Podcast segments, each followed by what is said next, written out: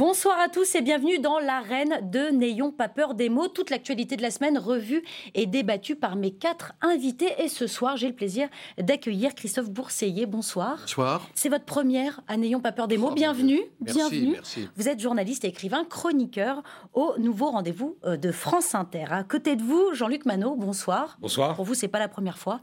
Ancien journaliste et fondateur de l'agence de communication Only euh, Conseil. En face de vous, un autre habitué, Alexandre Devecchio. Bonsoir. Bonsoir. Vous êtes journaliste au Figaro et au Figaro euh, Magazine. Et celui qui jouera à domicile ce soir, euh, c'est vous, Laurent Saint-Martin. Vous êtes député La République En Marche du Val-de-Marne et vice-président de la Commission des Finances ici à l'Assemblée nationale. Merci à tous les quatre d'avoir accepté euh, notre invitation. Merci également à vous devant votre écran de téléphone, d'ordinateur. Vous aussi, vous participez au débat sur Facebook et sur Twitter.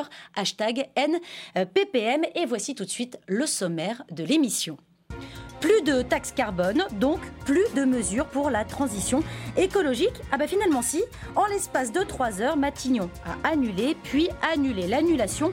On reviendra avec mes invités sur ce nouveau couac et ses conséquences.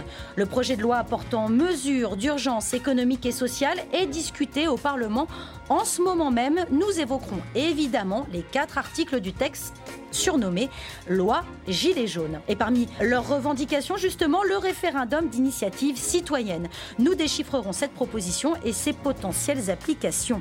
Quand la grogne bleue s'infiltre dans la colère jaune, les syndicats de police ont obtenu gain de cause, une revalorisation de salaire et peut-être aussi un peu de considération perdue. On parlera bien sûr du retrait des États-Unis en Syrie, une annonce un peu surprise qui pourrait déstabiliser le pays et au-delà de ses frontières, faut-il y voir un nouveau coup de folie ou une stratégie géopolitique bien pensée? Mes invités me donneront leurs sentiments sur cette question. S'il nous reste du temps, nous irons faire un tour du côté de Blanquefort en Gironde, où l'usine Ford est menacée de fermeture. Nous terminerons l'émission avec la fameuse taxe GAFA. C'est officiel, elle entrera en vigueur en France dès le 1er janvier euh, 2019. Elle pourrait rapporter 500 millions d'euros de recettes à l'État.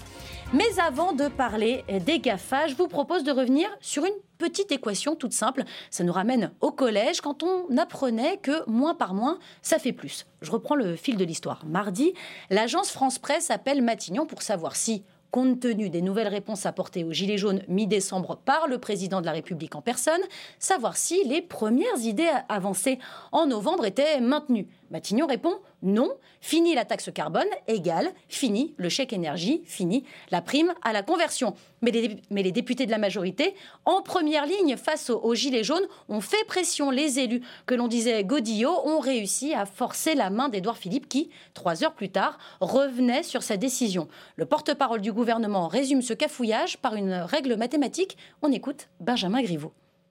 Une annulation d'annulation, c'est donc moins plus moins, ça fait plus.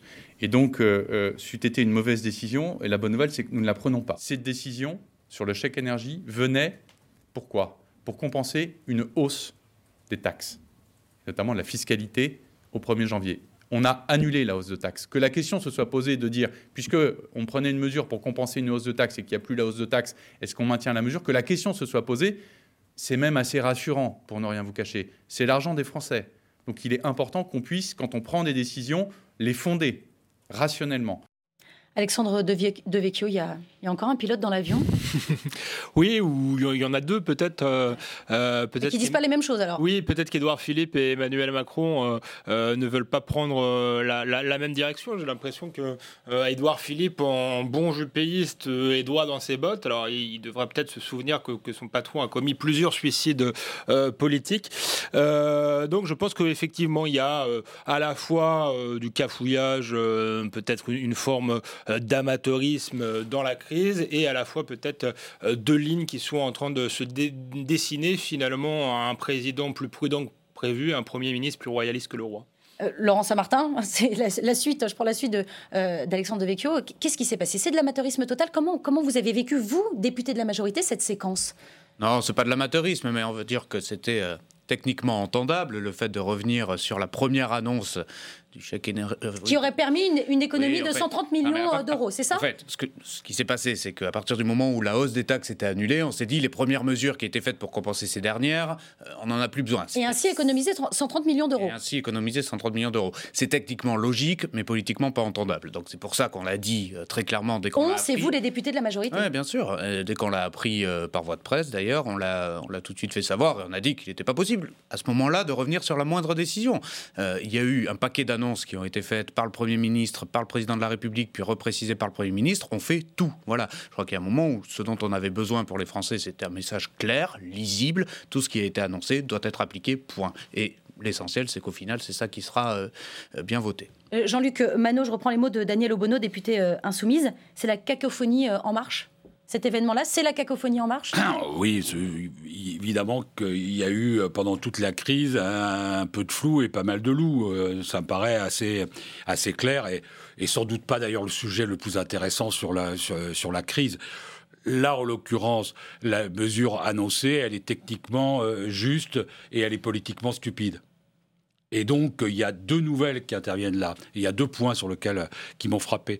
La première, elle est mauvaise, c'est-à-dire que la technostructure a la peau dure et qu'elle a essayé là de rattraper euh, ce qu'elle voulait faire, parce que depuis le début, elle a inventé ses mesures, elle les a imposées par, face à des politiques faibles. Vous parlez de Bercy, hein? Oui, je parle de Bercy, cet univers-là. vous savez bien que c'est pas mon, truc de taper sur l'élite et, les, et, les, et la technostructure. Mais enfin, là, en l'occurrence, elle, elle, a revoyé des fiches au pouvoir pendant toute la crise, qui étaient des fiches effroyables en réalité, qui étaient tellement déconnectées de la situation politique. Donc, oui, des calculs, des fichiers Excel, quoi. C'est ça que vous voulez dire? Oui, oui. On a bien vu que dans le début de la crise, le Premier ministre et parfois le Président de la République ont lu euh, des fiches de Bercy et qu'on ne fait pas de politique en lisant des fiches de Bercy.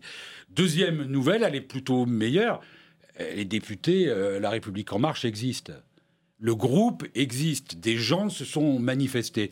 Je dis ça sans ironie parce que j'ai déjà dit ici et ailleurs que je pense que c'était une grande faiblesse du système, de, notre système politique, c'est d'avoir un groupe pléthorique qui en réalité donnait le sentiment de ne peser sur rien et d'être une chambre d'enregistrement. Une majorité docile. Oui, oui, mais qui commence à, qui commence à se rebeller du coup. Qu'elle soit avec le pouvoir, qu'elle soutienne le président de la République, c'est bien le moins, mais qu'à un moment donné, elle puisse dire quand des choses techniques sont faites, apparence logique, mais qu'elles sont politiquement stupides, qu'il y ait des gens qui sont sur le terrain, dont la fonction est de faire remonter, qu'elle puisse dire halte là, attention, vous êtes complètement à côté de la plaque, ça aide, ça a aidé, c'est très bien. Qu'est-ce que vous en pensez, Christophe Bourseiller Comment vous regardez euh, ce couac? Ce couac est une très bonne façon de raviver la colère des Gilets jaunes. Euh, il y a toujours eu un, désamour, une défiance très forte de, tous ces gens vis-à-vis du gouvernement. Lorsqu'Édouard Philippe avait annoncé un moratoire sur la transition énergétique, il fallait décoder, il fallait traduire, il fallait un dictionnaire pour comprendre ce que ça voulait dire moratoire. Évidemment, ça a été interprété comme un piège qui était tendu aux manifestants, en leur disant en plus, ça sera euh, en gros juste après les élections, donc au revoir et, adieu. Euh, et de nouveau, il y a ce sentiment-là. Il ne faut pas oublier qu'il y a un appel à manifester demain. Il sera peut-être pas beaucoup suivi parce que c'est la fameuse trêve des confiseurs qui démarre. mais je pense, et je ne me trompe peut-être pas, enfin en tout cas je crains de ne pas me tromper, euh, que ça va redémarrer en janvier. Euh, c'est pas du tout la fin du mouvement pour vous. C'est pas du tout la fin du mouvement. On a enterré un peu vite euh, ce mouvement. Après, quel est son avenir Il a intérêt à se structurer s'il veut exister, parce que pour l'instant, personne n'est légitime pour parler au nom des Gilets et les slogans des Gilets jaunes ne sont proférés que par des individus épars. Mais enfin, il y a une vraie colère. Et là, je trouve que c'est dommage que euh, le gouvernement euh, gère cette colère avec tant d'amateurisme. Pour, revenir justement sur euh, la prise en main un peu du dossier par les députés, je voulais vous montrer ce, tweet de, Mathieu Orphelin qui, dès le début, a, dit renoncer à des mesures pour accompagner la transition énergétique, comme la super prime pour les gros rouleurs, est à mon avis une vraie erreur. Ça a pesé, ça, dans la, dans l'annulation de l'annulation Vous pensez vraiment ah, j'en suis même sûr, puisque j'ai fait partie des quelques députés qui ont passé des coups de fil aussitôt euh, appris euh, cette, euh, cette annulation, cette première annulation. Donc oui, je vous assure que la, majorité a, a, pesé, et même plus que pesé, puisqu'elle a permis cette décision finale qui est heureuse. Mais je serais juste un petit peu plus nuancé sur la technostructure. C'est la petite musique du moment, le politique reprend la main sur la technostructure. Enfin, les technos, c'est quoi Les technos, c'est les gens dans les administrations. C'est vrai, on parle souvent de Bercy quand on parle du budget, mais enfin, c'est rien d'autre que des personnes qui appliquent ce que le politique leur demande. non, non, ça exclusion. Non, mais évidemment, euh, évidemment, non, évidemment qu'il y a aussi des remontées de notes et, et- et vous avez raison. Mais c'est un peu trop facile. Moi, je ne veux pas me défausser. C'est ça, que je veux vous dire. Je, bien. je ne veux pas me défausser derrière des technos qui auraient des idées. Les politiques, c'est nous. Les élus, c'est nous. Il n'y a que nous qui sommes redevables Oui, devant oui, le non, peuple mais alors, français. attendez. Les technos, c'est pas entre guillemets, c'est pas leur problème, c'est pas leur faute. À nous d'assumer quand il y a des erreurs Non, qui mais- sont faites et aux députés de la majorité de le dire quand le gouvernement part dans une mauvaise direction. C'est ce qui a été fait. Non, mais moi, moi. Non, mais moi, je vous dis pas, je vous dis pas du tout. euh, encore une fois, le truc euh, vaguement populiste, les technocrates, l'élite, etc. Il faut que ces gens-là C'est juste travaillent. qu'on l'entend beaucoup ces derniers jours et C'est je faux. veux, non, non, mais je ça, c'est un une, fa- atténuer ce, une, une- facilité. Mais ça n'est pas exact de dire qu'ils ne gouvernent pas. Ils participent de manière excessive à la prise de, dé- de, de- de décision. Et c'est pas parce qu'ils sont mauvais, ils font leur boulot, ils sont comme ils sont. C'est pas, c'est pas le problème. C'est les politiques qui sont faibles. C'est eux qu'il faut. Mais ceux qui votent eux les lois, faut. ce sont les députés, les Mais sénateurs, naturellement, tout. Voilà. Naturellement, mais je- loin de moi l'idée de vous épargner, cher ami, et d'épargner, d'épargner le pouvoir. En réalité, si l'administration, l'administration, elle a une fonction. C'est préparer et obéir. Si elle n'obéit pas, c'est la faute des politiques, c'est pas seulement la faute de Oui, l'administration. mais le, le- le- d'accord. le président de la République est lui-même euh, issu de cette euh, haute administration et lui-même issu De- de, de l'ENA, et a mis en place, euh, oui, et même euh, de l'inspection des finances et a mis en place un gouvernement euh, effectivement d'experts plutôt que, que de politiques. Donc ça joue. Euh, ce qui est paradoxal là, c'est que j'ai l'impression que finalement euh, Emmanuel Macron est plus enclin euh, à entendre sa majorité, à entendre les remontées du terrain, peut-être euh, qu'Édouard Philippe, qui était censé être euh, l'élu euh, local euh, du, de- du gouvernement. Là, il y a un, il y a un paradoxe. Il y a- il y a un paradoxe chez Macron, c'est que avant d'être élu président, quand il était ministre de l'économie, il a, il a eu des mesures populaires, les cars Macron, les auto-écoles. Il y avait, on avait l'impression que Macron pouvait simplifier la vie. Et depuis qu'il est président de la République, c'est comme s'il y avait une part techno qu'il avait emportée. Et il y a eu des mesures très impopulaires qui ont beaucoup joué. euh, Les la- 80 la baisse des Et comment vous l'expliquez euh, la- la- la- Par exemple, la réduction de la vitesse à 80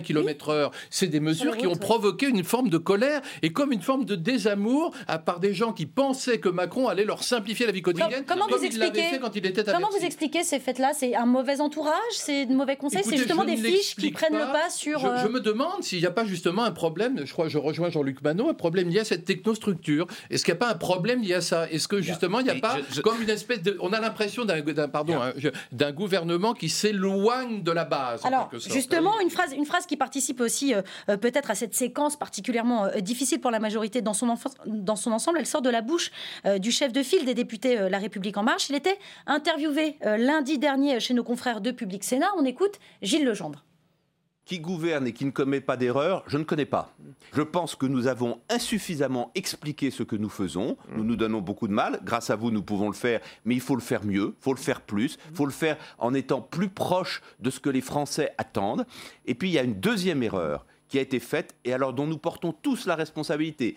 Moi y compris, je ne me pose pas en censeur, c'est le fait d'avoir probablement été trop intelligent trop subtil, trop technique dans les mesures de pouvoir d'achat. Nous avons saucissonné toutes les mesures favorables de pouvoir d'achat dans le temps. C'était justifié par la situation des finances publiques, mais manifestement, ça n'a pas été compris. Alors on va, on va relire euh, ce petit extrait ensemble. hein. Euh, notre erreur, et c'est évidemment la phrase polémique euh, de la semaine, notre erreur est d'avoir probablement été trop intelligent, trop subtil. Laurent Saint-Martin, vous êtes euh, trop intelligent, trop subtil. On n'a peut-être pas été assez intelligible dans la manière de faire, ça c'est vrai. Évidemment que la phrase est maladroite de Gilles Legendre, je ne vais pas vous dire le contraire, je crois qu'il le reconnaît euh, lui-même. Non, le vrai message de fond derrière cette polémique, je comprends, mais le vrai message de fond, c'est est-ce qu'on a su expliquer là où on voulait aller? Moi, je crois que oui, malgré tout. En revanche, là où ça rejoint un petit peu la discussion qu'on a eue sur les fameux techno et la technostructure, c'est que peut-être que nous avons mal séquencé nos mesures. Ça, je le reconnais volontiers. Quand vous augmentez la CSG tout de suite et que vous diminuez euh, les charges sociales, les cotisations salariales en deux temps, c'est vrai que c'est difficile à comprendre. Quand vous supprimez la taxe d'habitation pour 80% des Français en trois temps, alors que c'était une annonce présidentielle, présidentielle. C'est vrai que c'est compliqué. Pourtant, ça a du sens. Juste, je termine là-dessus. Pourtant, ça a du sens. Parce que c'est ça qui nous permet aussi d'avoir un budget sincère. Parce que c'est ça qui nous permet de rester en dessous des 3%. Ah bah alors celle-là, ce sera peut-être public. pas Non, mais- tout à fait le cas, non, mais Je vous explique les à 18, ce mois, moment-là, les alors. 18 mois que nous avons passés. Ça a du sens. Mais peut-être, effectivement, n'a-t-on pas été assez intelligible plutôt que trop intelligent Une, une question de méthode, c'est ce que Alors, dit Laurent Saint-Martin. D'abord, je suis assez d'accord avec ce vous avez dit. Sur la méthode. Que l'idée que euh, c'est- c'est un mal français, ça, que parce qu'il y a eu une crise et des difficultés et des erreurs, tout ce qui a été fait avant, c'était nul, c'était acheté. Pas du tout. Il y a eu un train de réforme et d'évolution de la société française menée euh, par sous la présidence, la première année de présidence d'Emmanuel Macron, qui est assez considérable si on le compare avec d'autres débuts de mandat. Donc ça, ça existe et ça ne s'efface pas d'un seul coup parce qu'il y a eu un moment euh, extrêmement tendu, extrêmement difficile. La deuxième chose, je vais revenir sur un tout petit peu en arrière, vous disiez, est-ce que c'est une question d'entourage? Évidemment que c'est une question d'entourage. Évidemment que la question de l'entourage du président est posée. Il y aurait dans l'entourage du président un ou deux types qui savent ce que c'est qu'un syndicat, une ou deux personnes à qui il est arrivé d'aller à la pompe, euh, payer soi-même son addition. Il y aurait une personne ou deux qui seraient commencé à un supermarché. Évidemment que ça aiderait beaucoup. Et je vais dire quelque chose qui, ça se veut pas démagogique, parce que je pense qu'il faut qu'il y ait les autres aussi. Mais dans la quarantaine, cinquantaine de députés qui ont pris leur téléphone pour leur dire ce que vous êtes en train de faire une erreur, j'en prendrais bien 5-6 pour en remplacer 5-6 Au à gouvernement. Oui. Vous êtes d'accord Euh, oui, Alexandre je, je, je suis d'accord, mais j'ai quand même un désaccord avec vous deux euh, de fond. Euh, C'est-à-dire que moi, j'en peux plus, et je pense que les, les- les- une bonne part des Français, les gilets jaunes euh, notamment, n'en peuvent plus de ce discours de, de la pédagogie et de on n'a pas été assez intelligible. Euh, je crois que les gens ont très bien compris. pas dit Euh, ça, ils sont pas, ils sont pas idiots. Euh, et que ça et, et- et dit que que j'étais idiot. et que Parler de séquençage des et mesures. qu'il y a un vrai problème de fond euh, sur la politique qui est pas nouveau, que, euh, qui date des 40 dernières années, parce qu'en réalité, Macron n'est pas le nouveau monde, euh, euh, il est euh, euh, le vieux monde, finalement, euh, euh, en début de carrière. Et euh, il y a un problème avec ce modèle mondialisé qui passe par des ajustements budgétaires constants, des réformes qui sont vécues comme un appauvrissement, notamment par la classe moyenne. Et je crois que là-dessus, Macron n'a pas répondu. Il a mis le, pied sur, sur le frein plutôt que sur, sur la- l'accélérateur, mais il n'a pas réellement changé de cap. Alors on ne sera pas dans les 3% de, Bruxelles. Là, il y a peut-être un moment de, de vérité où Macron devrait assumer, Alors, assumer un changement de, de politique. Mais je crois Laurent que si euh, voilà, il, il continue dans cette direction-là, euh, le mouvement n'est pas terminé et vous allez euh, face à de nouvelles difficultés. Votre réponse, Laurent moi, j'ai l'impression que la séquence difficile que nous traversons a fait oublier à tout le monde ce qui s'est passé ces 10 18 derniers mois, c'est-à-dire un train de réforme sans équivalent, sans Mais équivalent justement, dans, dans l'histoire récente. Je Justement, est-ce que les gens je veulent ne toujours de pas, je ne connais pas, Pas votre sûr. opinion personnelle des 18 derniers mois, mais il me semble que le journal pour lequel vous travaillez a aussi largement salué à plusieurs reprises euh, la réforme du travail que nous avons menée dès que nous sommes arrivés, euh, la réforme de la fiscalité, et notamment de la fiscalité des revenus du capital que nous avons menée dès le premier budget. Enfin, nous avons fait un certain nombre de mesures pour libérer, pour mettre plus de flexibilité dans le monde de l'entreprise. Il y a eu la loi Pacte, et beaucoup de gens saluaient ce travail-là. C'est vrai que les mesures, les, les fruits de ces mesures-là mettent toujours plutôt deux ans, trois ans, et ça, nous, et ça, nous le savons. Il y a eu cette Donc c'est quoi Ça va trop Non, vite non. et en même temps les résultats arrivent trop tard on a toujours dit qu'il fallait commencer tout de suite par réformer le marché du travail et environnement fiscal et réglementaire pour avoir justement pendant le quinquennat des mesures. Parce que je vous rappelle qu'il n'y a qu'un seul indicateur qui compte, toujours le même, c'est celui du chômage. Donc si on ne veut pas s'occuper de l'emploi dans ce pays, si on ne veut pas baisser d'au moins deux points de chômage pendant le quinquennat euh, dans, dans ce pays, alors à ce moment-là, on n'aurait pas dû faire ces mesures-là dès le début. Mais comme on les a faites, il faut les assumer, il faut en être fier. Et c'est pour ça qu'on dit qu'on ne veut pas changer de cap. Parce que nous, notre trajectoire, c'est toujours la même. C'est celle de réparer ce pays qui ne s'est pas réformé depuis tant d'années. Une réaction, euh, euh, Christophe Boursier Oui, mais en fait, euh, le problème, c'est qu'on peut parler de réformes qu'on n'a pas ressenties, mais qui étaient des réformes très salutaires. Mais Macron a commis l'erreur psychologique de frapper de, de- de là où ça fait mal. C'est-à-dire que quand on, quand on tape sur les APL, on fait mal. Euh, quand on tape sur la, la 80 km/h, on fait mal. Quand on annonce la suppression des chaudières au fioul en plein hiver, c'est psychologiquement déplorable. C'est pas le moment avec des gens pauvres qui n'ont pas le choix. Et on leur dit ah bon, il faut en plus alors mon diesel, faut plus euh, le fuel, faut plus. Enfin, ça fait mal. Et donc là, je crois que psychologiquement, on est face à un gouvernement ressenti. qui a mal gouverné le Boeing. Alors, alors pour, mettre, euh, pour mettre en forme et en action hein, la réponse euh, du président euh, de la République, à la colère des Gilets jaunes. Quatre articles ont été euh, déposés en Conseil des ministres ce mercredi et votés euh, dans la nuit de jeudi à vendredi à l'Assemblée nationale. Quatre mesures pour faire face à l'urgence économique et sociale du pays. Le détail avec Maïté Frémont. Premier article, il s'agit de la prime exceptionnelle de fin d'année. Une prime exceptionnelle qui sera exonérée jusqu'à 1000 euros de toute charge sociale et de l'impôt sur le revenu elle devra être versée avant le 31 mars 2019. Mesure en revanche immédiate au 1er janvier, les heures supplémentaires défiscalisées et désocialisées. Tous les salariés, y compris les fonctionnaires, ne paieront plus de cotisations salariales ni d'impôts sur le revenu. Par exemple, un salarié rémunéré 1500 euros net et réalisant un nombre d'heures supplémentaires égal à la moyenne observée dans le pays obtiendra un gain de pouvoir d'achat annuel d'environ 500 euros. Troisième mesure, la plus attendue et à l'origine de la grogne, la baisse du taux de CSG pour un retraité sur trois concerné. Il s'agit des retraités dont le revenu fiscal de référence est inférieur à 22 580 euros, 34 636 euros pour un couple, soit un revenu correspondant à une pension de 2 000 euros pour un retraité célibataire et sans autre revenu. Ils devront tout de même attendre un peu, car pendant les six premiers mois de l'année prochaine, ils paieront le même taux que cette année et seront ensuite remboursés au mois de juillet. Enfin, le quatrième article contient la hausse de la prime d'activité. Dans les faits, l'exécutif augmente cette prime de 90 euros versée par la CAF, mais contrairement à ce qui avait été envisagé la semaine dernière, il faudra intégrer la revalorisation légale du SMIC pour parvenir aux 100 euros promis par Emmanuel Macron. Autre précision, elle ne sera pas versée dès le 1er janvier, mais bien le 5 février. Mais alors, qui sera concerné par ce coup de pouce? Concrètement, tous les salariés célibataires sans enfants auront 100 euros de plus jusqu'à 1560 euros de revenus par mois, soit 30% au-dessus du SMIC. On va jusqu'à 1,3 SMIC. D'après le gouvernement, cette mesure concernera environ 5 millions de foyers. Alors, euh, C'est de la poudre de perlimpinpin. Voilà. Jean-Luc Manot, est-ce que c'est de la poudre de perlimpinpin tout ça? Évidemment non. Enfin, je veux dire, les politiques euh, ou les responsables qui disent que quand on fait, il y a un effort de 10 milliards, c'est de la poudre de perlimpinpin, il faut qu'ils partent chez Chavez. Enfin, ça n'a pas de sens. Évidemment que non. Euh, deuxième élément, d'ailleurs, si on regarde historiquement, c'est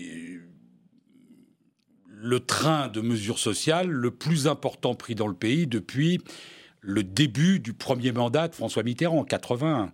Il n'y a pas d'équivalent de, en mesure groupée de choses plus importantes sur le plan, euh, sur le plan, sur le plan social. Donc c'est évidemment, c'est évidemment pas rien. Euh, mais je m'empresse de dire que euh, la pédagogie ne suffira pas. Il s'est passé deux choses. D'ailleurs, la pédagogie a été prise comme une forme d'insulte en réalité, par les, par, les gens. On a eu quoi? On a eu un premier choc qui est une victoire électorale qui correspond à une demande de l'opinion par une démarche horizontale et un gouvernement qui a été terriblement vertical. Mhm. Et quand des masses se rencontrent comme ça, bah, il y a une implosion. Mhm. À la française, c'est assez euh, fréquent. Il s'est passé donc ce premier, euh, ce premier élément-là. Et puis, euh, euh, le, le, second, c'est qu'on est sur des problèmes de fond, vous l'avez dit tout à l'heure, qui remontent à 30-40 ans, qui sont des résurgences euh, lourdes, qui sont à la fois économiques, sociales, identitaires, nationales. ce sont des choses extraordinairement, extraordinairement complexes et que on ne, peut pas, on ne peut pas les gérer sans lier ces questions à une émergence démocratique nouvelle. C'est la réforme, oui, la chienlit, non. La chienlit, la non. Euh, Laurent Saint-Martin, 13 euh, heures de débat, est-ce que c'est suffisant pour satisfaire les, revendications euh, des Gilets jaunes?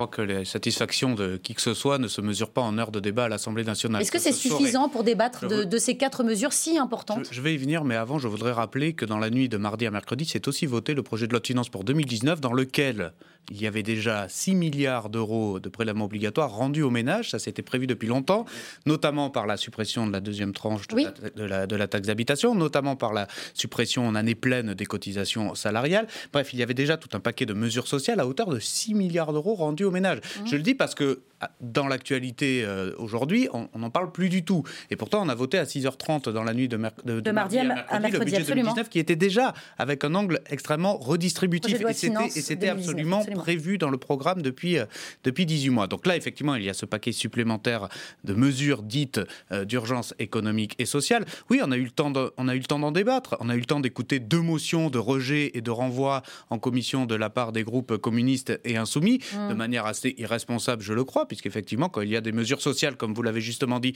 sans équivalent depuis plusieurs décennies, il aurait été de bon ton de les voter et de ne pas les rejeter par euh, simple posture politicienne. Il y a eu neuf, il y a eu neuf euh, personnes qui ont voté euh, contre, neuf députés qui ont voté contre, 58 abstentions quand même sur ce texte. Je vais juste, je vous arrête deux secondes sur le calcul d'Éric Coquerel, vous l'avez entendu dans l'hémicycle, il parle du SMIC.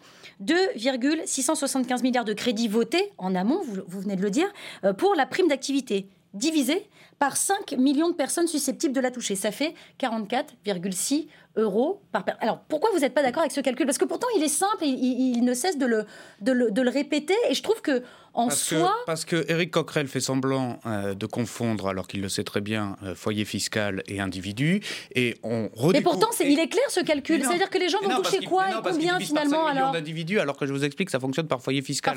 et, et, en fait, euh, Eric Coquerel essaie d'embrouiller tout le monde, et alors qu'on semble redécouvrir ces derniers jours qu'effectivement l'impôt sur le revenu fonctionne par foyer fiscal, par revenu fiscal de référence et pas par revenu pur. Et c'est d'ailleurs le problème qu'on avait eu dans cette fameuse pédagogie qui est devenue un gros mot dans la hausse de la CSG et pourquoi elle n'était pas revalorisée. Vous mais quand on dit chaque personne, chaque individu touchera plus, vous voyez, on ne fait, plus référence au foyer du coup. Mais non, mais la réponse, elle est très simple. Celui qui ne touche comme revenu que le SMIC aura 100 euros en plus. Celui qui a des revenus annexes, effectivement, peut sortir des clous et ne pas toucher les 100 euros en plus.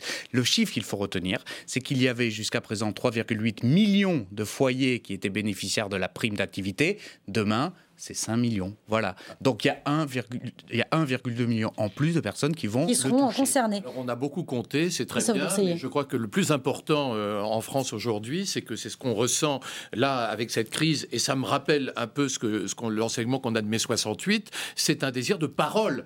C'est-à-dire que les gens ont envie de discuter. Et là, je crois qu'il y, a, par exemple, il faut savoir ce que fait l'association. Vous voulez dire, au-delà de, ces mesures-là ah, très concrètes, il faut en parler. C'est la, grande concertation. C'est la grande concertation peut-être qui sera lancée à partir de mi-janvier. Dans toutes les dans les mairies de France, dans les mairies, maintenant vous avez des panneaux qui disent doléances de 8h à 10h. Euh, maintenant, on dépose ces cahiers de doléances, mais je crois que c'est très important. Les gens ont beaucoup de choses à dire, il y a une vraie discussion, et c'est après qu'on verra. Parce que là, c'est des mesures vite, vite, on colmate euh, la brèche un peu tard. Bon, je peux le comprendre, et c'est très bien. D'ailleurs, on, on, peut, on peut, c'est arrivé un peu tard, mais on peut saluer ces mesures. Je rejoins Jean-Luc Manot. Euh, c'est tout à coup, il y a un vrai élan qui est donné. On sent que Macron a fini par se réveiller et qu'il a entendu, il a compris la gravité de la situation. Maintenant, ce qui est important, c'est cette discussion. Il faut aller vers des États généraux. Il faut que, il faut que les corps intermédiaires, que tout le monde puisse s'exprimer, qu'on écoute tout le monde et qu'on en, et qu'on en tire une synthèse. Mais il ne faut pas le faire de façon euh, bureaucratique. Il ne faut pas que ça soit un truc qui va être enterré, une commission théodule, et qu'on en euh, parlera dans trois ans. Comme par exemple la Commission nationale des débats publics, ça vous, ça,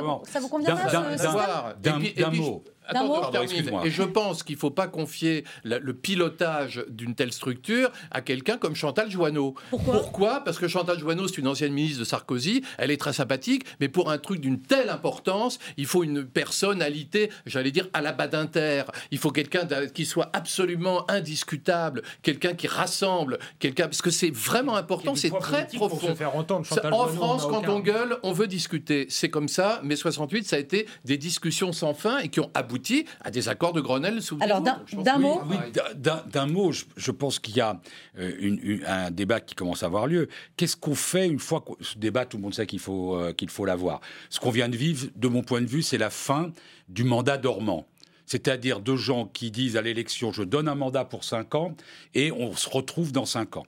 Il y a une partie de la population, une majorité de la population qui veut dans ces 5 ans-là pouvoir parler, s'exprimer, pouvoir intervenir co-construire, agir. C'est sur la politique, mais c'est pas seulement sur la politique. On a 300 agences nationales qui s'occupent de la vie quotidienne des gens. Le fait qu'il n'y ait pas de jury au moins tournant, mmh. qui soit là, qui écoute les gens sur l'eau, sur l'électricité, etc., est aberrant. Donc ça, c'est le premier point. dernière chose, c'est que pour que ce soit un débat qui ait du sens, je pense que l'idée qu'un certain nombre des propositions qui seront issues de ce débat fassent l'objet d'une consultation référendaire au terme de ce débat est naturellement serait un gage de, sérieux et de volonté politique. Juste avant de, de partir sur ce point. Alexandre de Vecchio, sur les mesures, est-ce que ces quatre mesures, ces quatre articles, est-ce que c'est un peu euh, la victoire des Gilets jaunes, la victoire de la rue finalement? Euh, on peut voir le verre à moitié vide ou à moitié plein. Euh, on peut d'abord à moitié plein parce que je crois que euh, il faut rappeler ce qu'était ce mouvement. Ils n'avaient pas de syndicats derrière eux, ils n'avaient pas les médias derrière eux, ils n'avaient aucun relais. ils sont passés par les réseaux sociaux et on a vu finalement le peuple souverain se mettre en marche pour le coup. on a vu qu'il obtenait énormément de choses. Donc là, il y a une victoire symbolique énorme, même en termes de dignité, parce qu'on a vu tout simplement le président de la République qui avait une forme d'arrogance mettre un genou à terre et reconnaître une partie de ce qu'il Il a même écrit dans la pétition qui, est en ligne, hein, on le signale. Ce qu'il euh, n'avait jamais fait. Donc ça, sur le plan symbolique, c'est formidable et je pense que ça aura des répercussions par la suite. C'est pour ça que ça, ça ne s'arrêtera pas. Après, sur les mesures, euh, je pense qu'il n'y a pas de prise de conscience qu'on ne s'en sortira pas avec des mesures euh, comptables. Je pense que derrière ce mouvement, il y a la volonté d'un changement de, modèle. Alors je sais bien que ça ne se fait pas en, trois coups de, de baguette magique, mais à à un moment donné, il va falloir arriver à à ce diagnostic-là parce que je crois que la majorité des Français ont fait ce diagnostic. Euh, alors justement, on en, parlait euh, à l'instant, ces quatre mesures répondent partiellement aux revendications euh, des Gilets jaunes, mais il en est une qui ne fait pas partie du texte et qui pourtant commence à faire euh, son chemin euh, dans la tête des manifestants et de certains élus, celle du référendum d'initiative citoyenne. Lors des dernières questions au gouvernement, le sujet a été lancé dans l'hémicycle, mais le Premier ministre n'y voit rien de bénéfique. On écoute Édouard Philippe.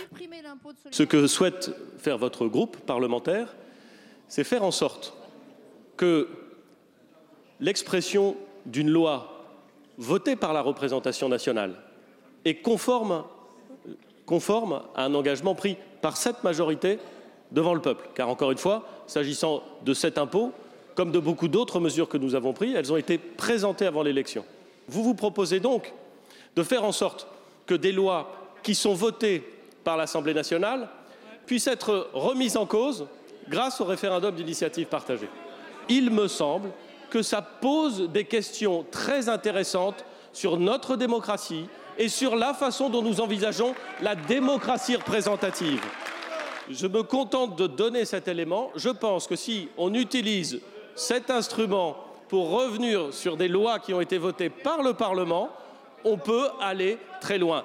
Alors sur cette euh, proposition très précise, je crois savoir que euh, vous, Alexandre Devecchio, et, vous, Christophe Bourseillet, vous n'êtes pas du tout euh, d'accord sur cette question. Je vous propose de vous laisser une minute chacun pour exposer vos arguments. Alexandre Devecchio, le référendum, vous en pensez quoi? Moi, j'y suis, euh, suis très favorable. Euh, tout simplement parce que euh, je crois, effectivement, on en parlait, que la classe politique, depuis 40 ans, a échoué et que la démocratie, ça va du bas vers le haut, finalement, et qu'il faut revenir au peuple et le consulter. On nous dit, c'est pas faisable, ça va être la démocratie directe, l'anarchie, etc. Ça existe en Suisse, ça existe en Italie, ça existe aux États-Unis. donc, je crois que c'est tout à fait faisable. Il faut bien sûr mettre des garde-fous, mais en même temps, ça peut être fait alors, je ne suis pas du tout pour le référendum révocatoire comme, euh, comme l'extrême gauche, c'est autre chose, mais, un référendum positif avec des vraies questions. Euh, je crois que c'est en plus au fondement de la Ve République, parce que ce qu'a voulu faire le général de Gaulle, c'est une république très verticale, avec un homme qui décide, qui a vraiment des marges de manœuvre, mais en même temps euh, qui, qui, qui qui consulte régulièrement le peuple pour s'assurer de, de, sa légitimité. Et d'ailleurs, quand il était plus légitime, euh, il est parti. et donc, je crois qu'avec les nouveaux outils de communication, avec les, les, réseaux sociaux, etc., on peut aller plus loin euh, dans cette démarche. Et pourtant, on va s'arrêter là. Ce type on euh, de va référendum. évidemment après, plus tard, mais votre minute s'est écoulée. C'est à vous, Christophe Brosselli. Le référendum d'initiative populaire, c'est un vieux slogan du Front National. C'est une vieille antienne des populistes du monde entier. C'est extrêmement dangereux. Ça risque de mener à quoi? Le rétablissement de la peine de mort, la suppression du mariage gay, etc. Euh, je vois là des possibilités de régression très fortes, puisqu'il y a certaines mesures audacieuses qui ont été prises et qui évidemment ne recueillaient pas nécessairement l'assentiment du plus grand nombre. Alors des référendums de temps en temps, oui bien sûr, pourquoi pas. D'ailleurs, il y en a eu déjà en France et il y en aura encore, encore récemment sur la Nouvelle-Calédonie, sur d'autres sur d'autres thèmes. Il peut y avoir bien sûr des référendums. Je ne suis pas hostile a priori à cette forme-là, mais l'idée qu'on puisse voter chaque semaine sur un sujet divers me paraît pour le moins dangereuse. Et effectivement, là pour le coup, je rejoindrai euh, la, prudence d'Édouard Philippe. Bon, il vous reste encore 10 secondes, mais je crois qu'on a bien compris euh, votre point. Près de, près de 8 Français sur 10, 78%, plébiscitent le référendum d'initiative euh, citoyenne revendiqué par les Gilets jaunes. C'est un sondage qui est sorti ce matin au Doxa Densu Consulting pour France Info. Et vous, Laurent Saint-Martin, vous en pensez quoi? Alors d'abord dire que si c'est pas dans les mesures d'urgence, c'est parce qu'il faut toucher à la Constitution et que ça ne se fait pas comme ça avec un projet de loi ordinaire. Et heureusement d'ailleurs, ça serait un petit peu dangereux pour notre stabilité des institutions. Ensuite, je crois qu'on je crois qu'il y a une confusion de plusieurs choses. Je crois qu'il y, a un besoin de mieux faire participer l'ensemble des citoyens à ce qui se fait. Ça, c'est vrai, je le reconnais euh, très volontiers. Et on le confond avec la démocratie directe, c'est-à-dire prendre une décision. C'est un danger C'est un danger, la démocratie directe? Non, mais j'y viens. Je pense qu'on confond ces, deux aspects. Moi, je le vois sur, sur le terrain. Euh, j'ai créé, dès, le, dès mon élection, ce qui s'appelle le laboratoire législatif. C'est-à-dire que tous les lundis soirs, de 20h à 23h, j'ouvre ma permanence sur une thématique, un projet de loi à venir et des citoyens viennent, il y en a à peu près une cinquantaine en moyenne qui viennent, et on discute du projet de loi et des amendements qu'on peut porter ensemble, etc. Ça, c'est faire participer les citoyens à ce qui se fait à l'Assemblée nationale à travers leurs députés. Ça s'appelle la démocratie représentative, j'invente rien. Et il ne faut pas le confondre avec les référendums d'initiative populaire ou citoyens qui sont euh, faire voter systématiquement l'ensemble du peuple sur tous les sujets. Alors, moi, je suis pas contre éventuellement essayer de réformer ce que la révision constitutionnelle de 2008 avait déjà proposé. Sous Nicolas Sarkozy. On peut peut-être essayer de la rendre plus souple. Le référendum d'initiative partagée, pour le dire euh, clairement. parce qu'effectivement, elle n'a jamais eu lieu. Peut-être que les conditions sont trop complexes. On va les rappeler, qui réclament un cinquième des députés, un dixième du corps électoral. Exactement. Donc pourquoi pas essayer. C'est trop quoi C'est trop large et du coup. Peut-être que c'est trop difficile à accéder comme, mmh. comme quota. Donc peut-être qu'effectivement, il faut le rendre plus facile. En revanche, je souscris en tout point à ce que dit le Premier ministre euh, lors des questions au gouvernement. C'est-à-dire que on ne peut pas en vouloir à un président de la République d'appliquer le programme pour lequel il a été élu. Sinon, c'est très grave en démocratie. Sinon, c'est très grave. Et l'exemple de l'ISF est le bon. Euh, Emmanuel Macron et sa majorité ont été élus pour réformer l'ISF. Ils l'ont fait. Euh, si à chaque fois on vient détricoter ce pourquoi un président. En l'occurrence, le groupe socialiste qui voulait donc utiliser euh, le, référendum d'initiative partagée. Nous ne pouvons pas tenir une démocratie avec ce système-là. Je crois que ce n'est pas raisonnable. Jean-Luc Manot, on ne peut pas tenir une démocratie avec ce système? On peut pas, on peut pas, euh, on peut pas la fonder là-dessus.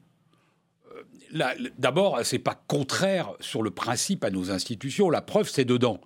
Avec une usine à gaz impossible à appliquer, mais on l'a mis en termes. En tout cas, ça existe. En termes de concept, il y a une procédure qui existe, euh, et c'est pas parce qu'elle n'est pas praticable, donc elle n'est pas contradictoire. Le référendum, c'est pas contradictoire.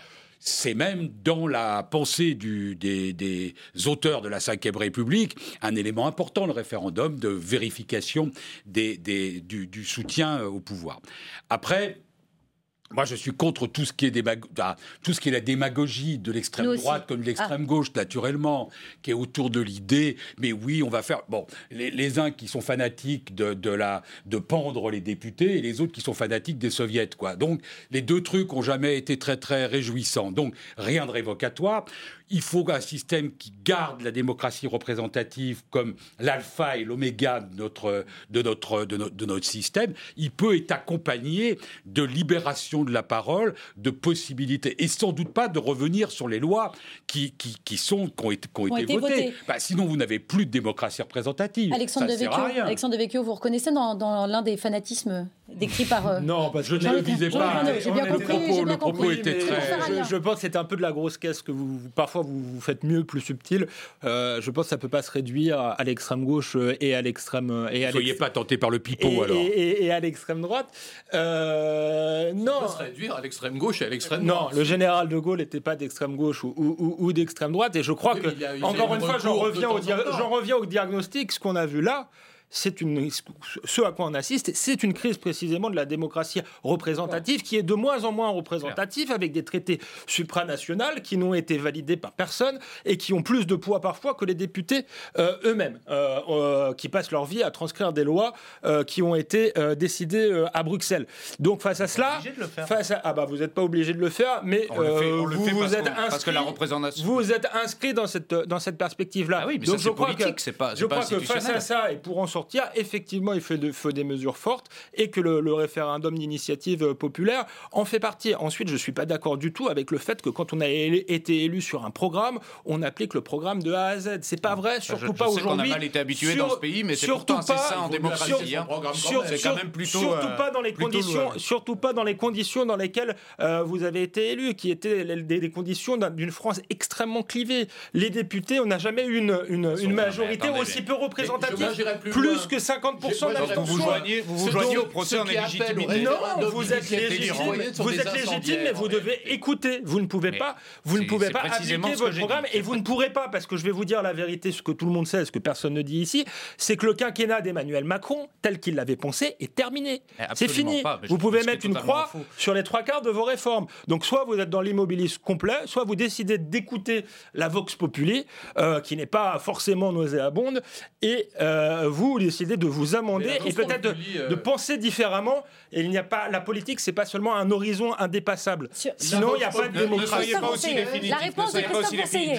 Ce n'est pas vous qui le faites. française n'est pas la Vox Populi suisse. C'est-à-dire que chaque fois qu'en France il y a eu des référendums importants, on s'est aperçu que ça tournait toujours au plébiscite. Vous pouvez poser quand le général de Gaulle a dit pour ou contre la régionalisation, les gens ont voté contre euh, contre le général de Gaulle et c'est arrivé à plusieurs reprises par la suite. Le vrai problème c'est ça. Il y a un problème en France d'éducation peut-être politique référendum. qui fait que oui, qui fait que en Suisse quand on dit pour ou contre la fermeture des frontières, c'est ça les, votations suisses parfois. Exactement. Euh, bah, les trois des Suisses votent contre la fermeture des frontières. Alors en France, il est certain que quel que soit le thème, ça peut tourner très facilement à pour, ou contre, Macron. Et d'ailleurs, c'est ce qu'on entend euh, chez les Gilets jaunes. Je crois que si demain, si vous avez un référendum pour ou contre la fermeture des frontières, que le, président ne s'engage pas à démissionner, quel que soit le résultat, mais à appliquer ce qui a été décidé, vous verrez que vous avez une participation immense, un résultat, à mon avis, très net.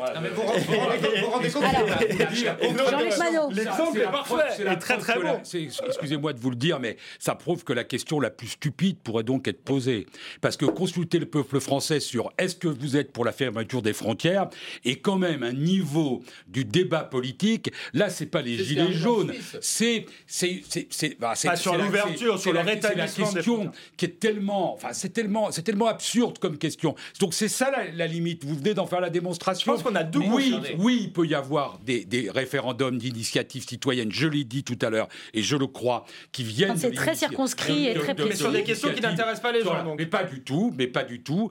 Et mais si on peut éviter effectivement de leur demander 48 heures après un crime d'enfant, est-ce que vous êtes là pour l'abrogation de la peine, de, mort, Je pense que c'est mieux et que c'est une meilleure façon de faire de la politique et de respecter, de respecter le peuple. Parce que l'idée, quand même, c'est que les populistes, c'est pas le respect du peuple, c'est leur utilisation. Mais moi, je voudrais, demander à mon voisin comment il vit avec sa contradiction dans son propos. C'est-à-dire que vous dites que finalement, en 5 République, on ne peut plus élire de président une majorité. On ne peut plus, puisqu'effectivement, avec le taux d'abstention qu'il y a, et donc à la proportionnelle, vous allez avoir un président de la République, là c'était le cas, qui fait 23% au premier tour, qui bat largement au second tour euh, une personne euh, du Front National, et donc on dit il n'est pas légitime parce qu'on a voté. Pas dit qu'il était pas non, mais laissez-moi terminer. Donc cette personne si, c'est ce que vous avez dit quand même. Mais vous avez dit qu'il ne peut pas appliquer son programme. J'appelle ça être illégitime. Donc du coup, du coup, non mais du coup, du coup, vous ne reconnaissez pas, vous ne reconnaissez pas la possibilité au président de la République et à sa majorité d'appliquer le programme pour lequel ils ont été démocratiquement élus. moi, je trouve ça déjà très grave, mais vous assumez euh, ces propos. Et d'un autre côté, vous dites maintenant, il faut euh, écouter le peuple et euh, se demander mesure après mesure ce que le peuple en pense. Mais attendez, excusez-moi, mais aux élections, on peut voter, on peut se présenter, on peut aller participer au débat démocratique dans ce pays libre avec un scrutin universel direct. Commençons déjà par améliorer, en allant voir nos concitoyens, le taux de participation à ce qui existe, c'est-à-dire le vote à la présidentielle, à la législative, aux municipales, aux européennes, aux régionales ou que sais-je. Et aussi, nous pouvons discuter effectivement, améliorer euh, ce que la Constitution de 2008 a introduit en termes de référendum d'initiative citoyenne. Pourquoi pas? Mais de là à tomber, euh, vous qui êtes journaliste, au Figaro dans ce jeu de l'illégitimité parce que le président de la République. Pas parlé d'illégitimité. Tous les présidents de la République. La réponse, la réponse d'Alexandre Devecchio. Tous les présidents de la République. Tous les présidents de la République, y compris ceux qui ont été bien élus, euh, y compris le général de Gaulle, y compris Nicolas Sarkozy qui avait été plutôt bien élu euh, et qui s'est retrouvé confronté à une crise qui était imprévue. Euh, n'a pas appliqué son programme tel qu'il devait euh, l'appliquer, tout simplement puisque il y a des imprévus aussi. en politique, il y a des événements et, et, donc dire euh, on a un programme, on va l'appliquer ligne à ligne. C'est pas vrai, ça n'a jamais existé. François Mitterrand a fait le tournant à tort, à mon avis, de la rigueur en 83, euh, mais il n'a pas euh, appliqué son programme jusqu'au bout. Je n'ai pas, dit que le président et sa majorité ne pouvaient pas tout ce que je disais. C'est tout ce que je juste dit que vous ne pouvez pas dire comme postulat qu'à partir du moment où il n'a pas été élu par une majorité, allez messieurs, messieurs, on va avancer. Messieurs, s'il vous plaît, on va avancer. On va avancer. On fait un référendum. Je sais bien, Jean-Luc Manot. L'autorisation de. Dans cette, dans cette émission, on a malheureusement un temps qui est, voilà, est celui-là. Et voilà, on peut pas les tirer à l'infini. Je vous rappelle que le débat, il se passe sur le plateau, vous l'avez vu, mais aussi sur Internet avec Facebook et Twitter, hashtag NPPM. Et je voulais qu'on avance avec cette question. À qui profite le mouvement euh, des Gilets jaunes? Un mouvement qui est aujourd'hui soutenu par 70% euh, des Français d'après le dernier sondage ELAB pour BFM TV et qui pourrait bien remplir les urnes de bulletins Rassemblement National lors des prochaines élections européennes. Si l'on en croit, c'est chiffres de l'Institut IFOP avec 24% d'intention de vote. La liste de Marine Le Pen se place devant euh, celle de euh, La République En Marche et du Modem, un gain de 4 points depuis euh, la fin octobre. Est-ce que c'est aussi votre analyse, Laurent Saint-Martin?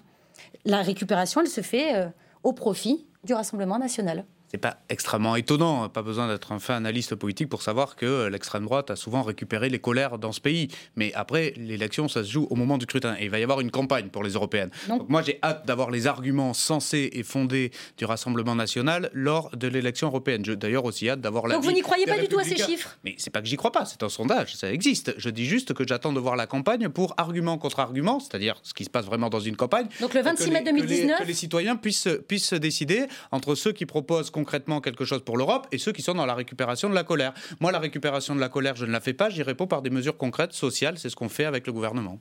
Christophe C'est certain que le, que le, mouvement des Gilets jaunes profite avant tout au Rassemblement national. D'ailleurs, c'est assez curieux de voir que euh, la France insoumise, finalement, euh, semble pas tellement bénéficier non, de pas ça. Du tout même. Et tout va se jouer en réalité, mais c'est un petit peu normal aussi, parce que n'oublions pas qu'aux élections de 2017, Mélenchon est arrivé en quatrième position, alors que Marine Le Pen était euh, évidemment en seconde position. Maintenant, tout va dépendre de, des Gilets jaunes eux-mêmes. C'est-à-dire, soit les Gilets jaunes, ça reste une sorte de label incertain que n'importe qui peut récupérer et chaque fois qu'un gilet jaune vient sur un plateau, il ne représente que lui-même par définition, soit les gilets jaunes hein s'organisent. Et si les jaunes s'organisent... Et constituent une liste, par exemple, pour les européennes C'est ce que vous êtes Une liste pour les européennes ou après. Alors, une liste pour les européennes, il faut qu'ils se dépêchent. Il y a déjà des gens qui essaient un peu de les récupérer. Alors, c'est de façon un peu comique, puisque... Vous parlez de Francis, Lalanne, Je crois que c'est pas, très, pas très sérieux. Pourquoi pas Pourquoi pas? Pourquoi pas Mais Francis Lalanne se présente aux élections assez régulièrement. C'est vrai, pour les législatives euh, également. Voilà, en faisant des scores assez médiocres. Donc, euh, suis pas sûr que ce soit le, champion du monde des Gilets jaunes. En revanche, que les Gilets jaunes se discutent entre eux, euh, qui, fassent des élections, justement, eux qui sont pour la démocratie et qui nomment des vrais porte-parole et qu'ils aient un vrai programme. Car aujourd'hui, les programmes des Gilets jaunes qu'on voit sur Facebook, c'est des programmes qui ont été faits par des partis. Alors, il paraît qu'il y en a un qui a été fait par Asselineau, euh, il y en a un autre, alors on dit c'est plutôt du côté de Mélenchon. Mais bon, on attend de voir un vrai programme des Gilets jaunes. Et là, on verra peut-être émerger en France une forme de mouvement 5 étoiles. Et là, peut-être que ça va devenir vraiment important. Pour l'instant, c'est certain que c'est le Rassemblement national qui va bénéficier du mouvement. Pareil, vous avez le même regard que Christophe euh, Bourseillet Moi, je crois qu'il y a les, Gilets jaunes, c'est le symptôme euh, quasiment d'une, euh, pas, d'une révolution, mais d'un changement de cycle mondial, enfin qui touche toutes les démocraties occidentales et partout dans le monde. Ça s'est traduit effectivement par l'arrivée de partis dits populistes au pouvoir, Donald Trump aux États-Unis, Salvini, en, Salvini en Italie, etc. Le mouvement 5 étoiles. En, le mouvement 5 étoiles, etc Le problème en France, qui, ce qui bloque la, démocratie pour le coup, en grande partie, c'est le Front National qui d'un côté arrange tout le monde, puisqu'on sait tous que si Emmanuel Macron se retrouve de nouveau face à Marine Le Pen, il gagnera, mais qui est un parti populiste, mais qui n'arrivera pas au pouvoir puisqu'il vient d'une généalogie qui est rejetée à juste titre par les Français, et qui en plus est un parti, à mon avis, de bras cassés. on l'a vu avec Marine Le Pen lors, lors du débat. Donc je crois que ce qui pourrait arriver de mieux, c'est qu'effectivement, un populisme décent, parce que c'est pas un gros mot, euh, puisse se construire euh, en France. Et peut-être qu'on est au début de ça avec les Gilets jaunes. Quel regard vous portez sur euh, cette possible récupération? Évidemment, on l'a tous dit au Rassemblement national, on voit bien avec les sondages, c'est assez logique parce que ce mouvement, il est sociologiquement identifiable pour une grande partie à l'électorat, y compris à la géographie dans sa mobilisation de ce qu'est euh, le, Rassemblement national. On a vu c'est entre 40 et 50% de gens qui s'en réclament et une 15-20 de, de, de, de, gens de chez, de chez Mélenchon. Parce que sociologiquement, c'est un mouvement de, petits commerçants, de petits artisans, de professions indépendantes. C'est aussi la nature de ce mouvement qui est différente. C'est pour ça que la question de la rémunération n'est venue que Ensuite, qu'elle est venue après les taxes, parce que c'est pas un mouvement traditionnel contre le patron à qui on va demander une augmentation. On s'en est d'abord pris à l'État, avec toutes les contradictions qu'on a vues. Je demande à l'État de faire plus en lui donnant moins et, dans une autre, avec une autre équité aussi dans la, dans, dans, la répartition. Donc oui, bien sûr, c'est pour le moment le Rassemblement national qui, euh, qui en profite. Euh, d'ailleurs, on va voir un moment, enfin le Rassemblement national et sa succursale euh, de Bout la France. Ils sont, Nicolas Dupont-Aignan. En gros, c'est pas la même chose qu'une succursale. Souvent, les succursales ont une autre bien dit, pour de Nicolas Dupont-Aignan. Balayer un peu plus large. bon, enfin, ça reste la même chose qu'on balaye. donc on est dans, on est dans cette, dans, dans cette logique-là. Après, il y a quelque chose qui va se passer, c'est que tous ces partis politiques qui ont trouvé formidable le mouvement des Gilets jaunes, dès l'instant où ils vont se structurer, s'ils se structurent, avoir une liste, l'affection pour ce mouvement va quand même beaucoup, beaucoup diminuer, parce que la part de marché de ces partis politiques-là, ce sont ceux-là dont on vient de parler. Mélenchon qui est déjà pas très bien, Marine Le Pen qui prospère, qui seront euh, atteints par par ça. Donc c'est effectivement difficile dernière chose que je veux dire, c'est que si on n'a pas euh, BP Griot en France, etc., c'est qu'on ne l'a pas trouvé, mais c'est qu'en plus, on a, un système, hein, on a un système électoral qui rend la chose bien plus compliquée, la proportionnelle. Bah, c'est-à-dire que si vous avez, en France, pour être élu, il faut gagner au deuxième tour.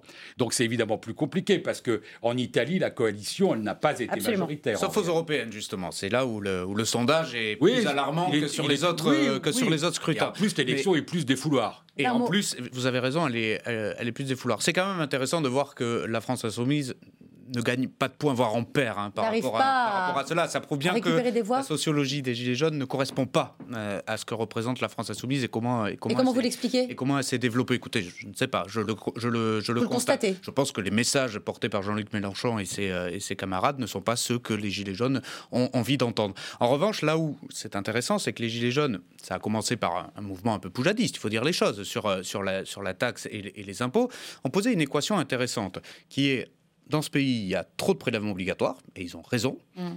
Et en face, il y a un service public qui se dégrade, et ils ont raison aussi.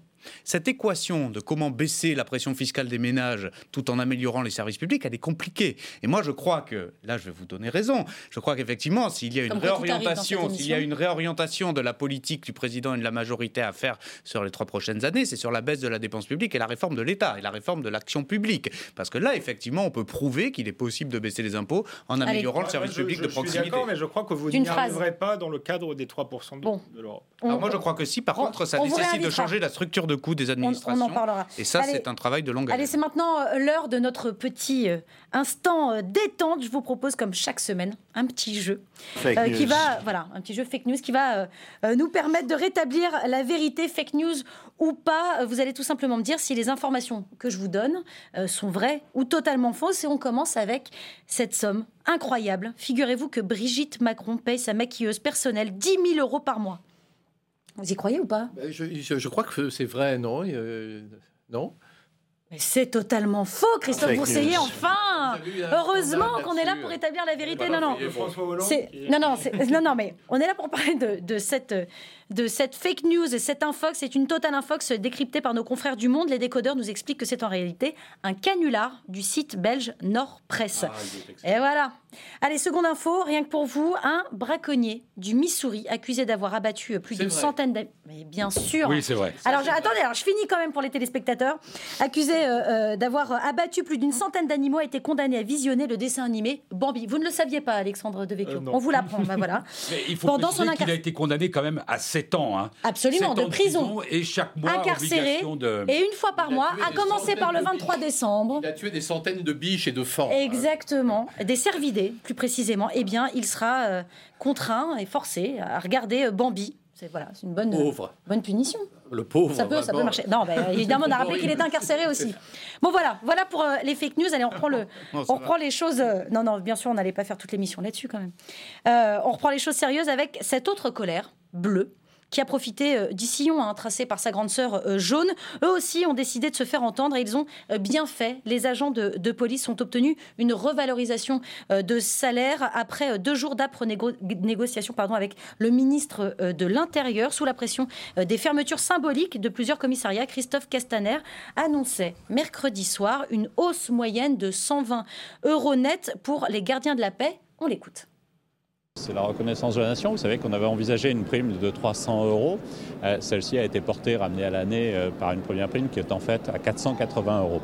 Euh, c'est un engagement, mais c'est un engagement réciproque. Ce que nous avons négocié avec les partenaires sociaux, c'est une prime immédiate, celle dont je viens de parler, mais c'est aussi un engagement. Un engagement à travailler ensemble sur la révision globale de l'organisation horaire dans la police nationale.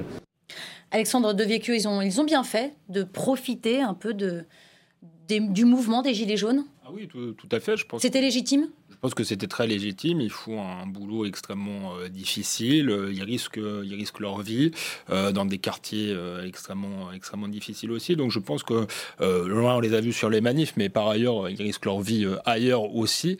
donc je pense que c'est une bonne chose, mais qu'on touche au débat qu'on a commencé à avoir tout à l'heure. On a à la fois besoin de...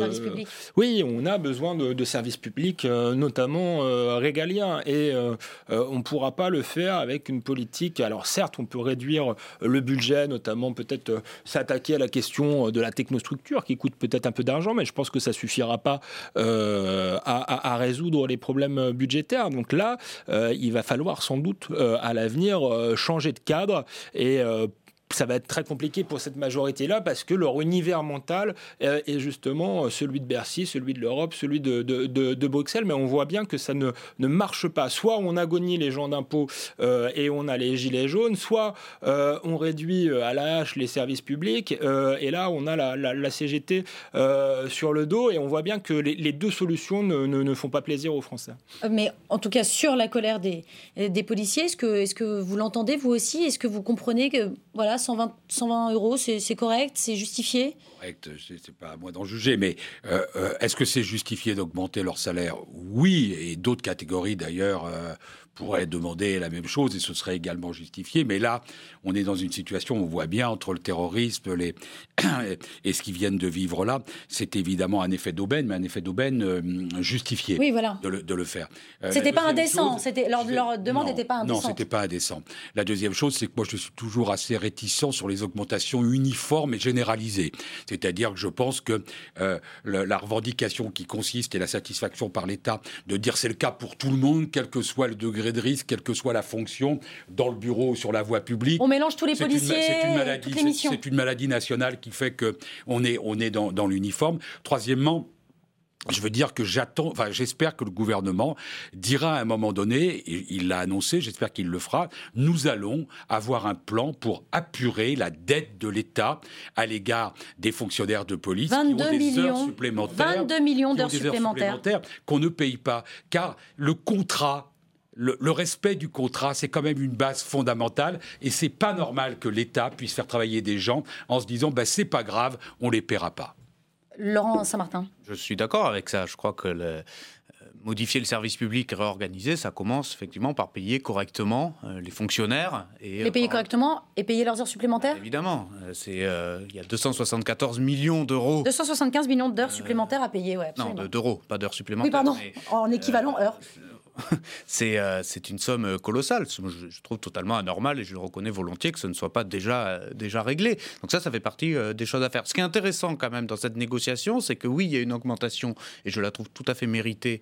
rien mais, trop, mais comme le dit Jean-Luc Manot, trop lycée oui, mais oui, non, parce que l'avantage aussi euh, de faire cela, c'est que ça profite proportionnellement plus aux petits salaires. Donc moi, je trouve que c'est plutôt, euh, plutôt intéressant comme, euh, comme manière de faire, proportionnellement. vous n'allez pas vous fâcher, alors vous venez de faire la paix. Non, mais je vous n'allez pas vous fâcher avec une catégorie. Déjà, et puis, et puis je, je, trouve, je trouve en, toute objectivité que c'est mieux de le faire comme cela, parce que proportionnellement, ce sont les moins gradés qui vont pouvoir effectivement. Pour vous, c'était la bonne méthode. Toucher, toucher plus. Mais pour revenir sur ce que je disais, ce qui est intéressant, c'est que au milieu de ces augmentations, il y a un engagement de la part des organisations syndicales à se mettre autour de la table pour réfléchir à la réorganisation. Et ça, ça rejoint ce que je disais tout à l'heure. Transformer l'action publique, c'est avoir le courage de réorganiser. Juste un exemple tout mmh. bête. Hein. Euh, dans le Val-de-Marne, chez moi, j'ai des commissariats assez peu fréquentés avec beaucoup d'OPJ, c'est-à-dire des officiers de police judiciaire, mmh. et j'ai d'autres commissariats très fréquentés avec très peu d'OPJ. Et bien ça, figurez-vous que pour rééquilibrer, c'est compliqué. La, bannière. Mmh. Donc rien que cet exemple-là euh, doit nous interpeller et se dire que oui, il est temps, mais pas que dans la fonction publique euh, hein, dans l'ensemble de la fonction publique, il, va y avoir un projet de loi important porté par Olivier Dussopt. Ce sera l'occasion de se mettre autour de la table et de réorganiser tout ça. Christophe Bourseiller. préciser que les policiers euh, revendiquent et protestent depuis plusieurs années. Hein. on se souvient de leur mouvement juste après les attentats euh, du, 13 novembre, etc., de Nice, etc. Il y a déjà eu beaucoup de mouvements. Là, il y avait une crainte quand même parce qu'il y avait des gilets jaunes parmi les policiers. Donc là, il y a eu une montée des gilets jaunes parmi les policiers. Ça s'est infiltré, c'est ça que c'était pour ça Ça s'est infiltré. Ben, il y a une partie des policiers qui sont proches de l'extrême droite déjà. Et puis il y avait une partie des policiers qui commençaient à dire euh, on est prêt à sympathiser. Alors il paraît qu'il y avait des, des gens qui prenaient des arrêts maladie pour ne pas euh, lutter contre les gilets jaunes. Il y en a d'autres qui sont intervenus dans quelques médias avec euh, le visage masqué en disant euh, je suis policier. Tous les policiers ne sont pas d'extrême droite. Hein, suis, bah, évidemment, tous les policiers ne sont pas d'extrême droite. Ni, tous les gilets jaunes non plus, bien sûr. Il mais je parle des policiers d'extrême droite, hein, mmh. évidemment, et, pas ceux du centre gauche. on est bien d'accord là-dessus. Maintenant, il y a un dernier point que je voulais faire, une petite remarque que je voulais Allez-y, vous, vous offrir, c'est qu'on est soi-disant dans le monde nouveau.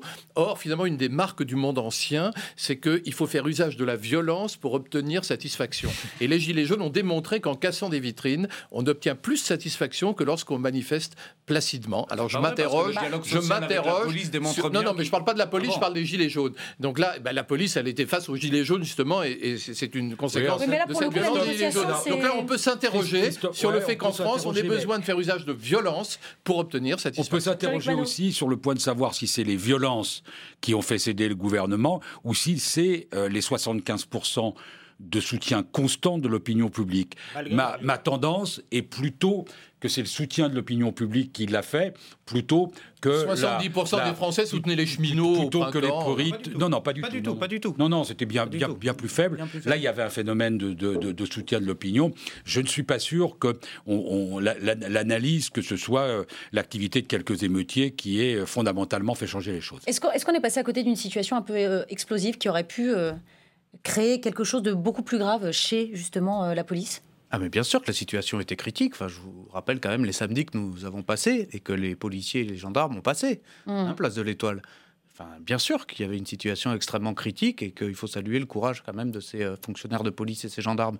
Bien sûr, euh, on a heureusement éviter le pire. Et je tiens quand même à souligner leur professionnalisme, notamment les deux derniers samedis, où ils ont empêché euh, des blessés graves, ils ont empêché des morts. Euh, malheureusement, des morts, il y en a eu, mais dans d'autres circonstances, plutôt sur les ronds-points.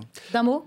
Euh, oui, enfin, il faut, sur la violence, il faut quand même faire le point parce que là, on a aussi un problème structurel qu'il faudra régler pour les policiers. Je dis pas qu'il n'y avait pas des gilets jaunes énervés, mais le gros des violences en réalité n'est pas venu de la peste brune, ça c'était une intox. Il y avait les black blocs d'un côté, mais il y avait aussi, il y avait aussi les banlieues. Il suffisait de venir qui, ont, qui déferlaient, qui déferlaient à partir de à partir de 19 h le soir, qui venaient tout casser. C'est déjà arrivé au Trocadéro, c'est déjà arrivé avant. Euh, c'est le problème structurel en France et il faudra le régler il faudra le régler. Les pillards, les pillards, ceux qui ont vraiment brisé des vitrines, etc., étaient euh, cette population euh, de banlieue euh, qui, qui, fait ça maintenant dans toutes les, manifestations.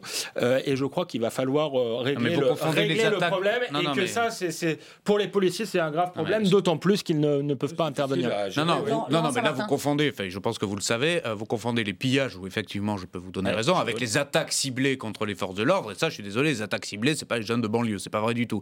Les attaques ciblées, ce sont des groupuscules, beaucoup d'extrême droite, contrairement à ce que vous dites, aussi d'extrême gauche, c'est vrai, aussi d'extrême gauche, c'est vrai. Mais enfin, on les connaît, on les, découvre, les, découvre pas, mais ne dites pas extrême droite, extrême gauche.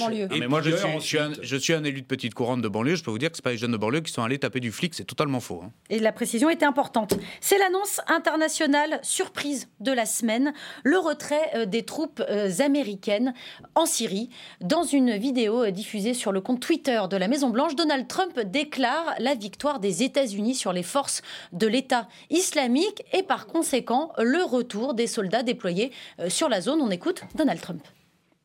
Nous nous battons depuis longtemps en Syrie.